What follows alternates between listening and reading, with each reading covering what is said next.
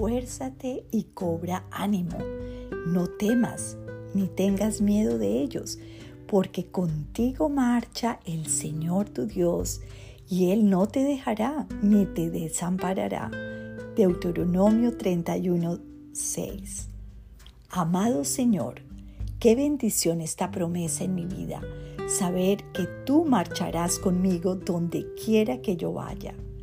Y para hacerme digna de este gran regalo, te ruego permitas que cada paso que yo dé en mi vida sea realmente hacia ti. En lograrlo pondré toda mi dedicación. Te amo, Señor.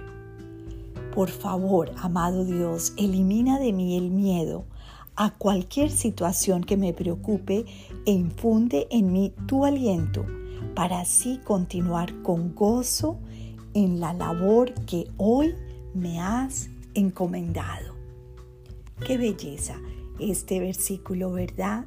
Donde el Señor nos dice, esfuérzate y cobra ánimo. ¿Cuántas de nosotras necesitan una vez más esto cada día?